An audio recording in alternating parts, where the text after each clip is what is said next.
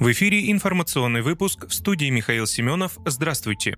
ФСБ задержала сотрудника оборонного завода по делу о госизмене. В Подмосковье Федеральная служба безопасности задержала сотрудника оборонного завода по делу о госизмене. Об этом во вторник, 13 сентября, сообщает Центр общественных связей ФСБ. По данным спецслужбы, россиянин занимал должность директора по качеству авиазавода и имел доступ к документам с грифом «Совершенно секретно». По просьбе украинца, сотрудника Одесского авиационного завода, он сфотографировал фрагменты чертежей деталей боевой авиатехники на мобильный телефон и отправил снимки через интернет. В отношении мужчины возбудили дело, суд поместил его в СИЗО. В ЦОС ФСБ отметили, что действия фигуранта нанесли ущерб безопасности Российской Федерации.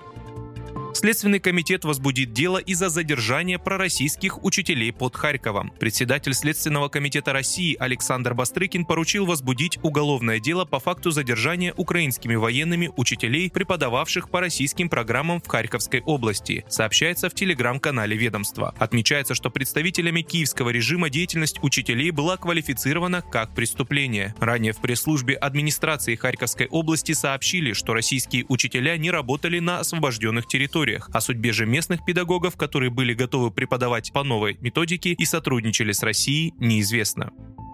Минпромторг подготовил концепцию развития отечественной микроэлектроники. Минпромторг подготовил обновленную концепцию по развитию российской микроэлектроники до 2030 года, чтобы исправить основные проблемы отрасли. Об этом пишет газета «Коммерсант». В документе указали, что у отрасли микроэлектроники в России достаточно проблем. Речь идет об отставании технологий на 10-15 лет от мирового уровня, зависимости от иностранных технологий и фабрик, остром дефиците квалифицированных кадров и ряде других. При этом источник издания отметил, что новый документ должен лечь в основу дальнейшего развития отрасли. По задумке Минпромторга, участники рынка должны координироваться в области исследования технологий, увеличить мощности за счет освоения производства микроэлектроники, практически с нуля создать отрасль электронного машиностроения и отказаться от зарубежных норм проектирования. При этом взамен участники рынка получат субсидии, льготные кредиты и упрощенную возможность получения грантов.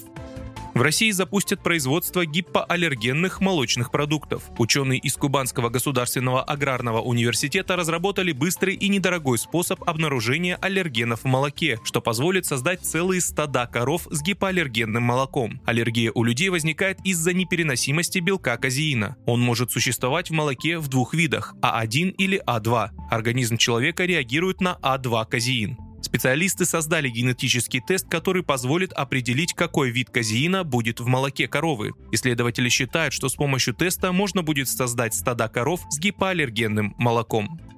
Вы слушали информационный выпуск. Оставайтесь на справедливом радио.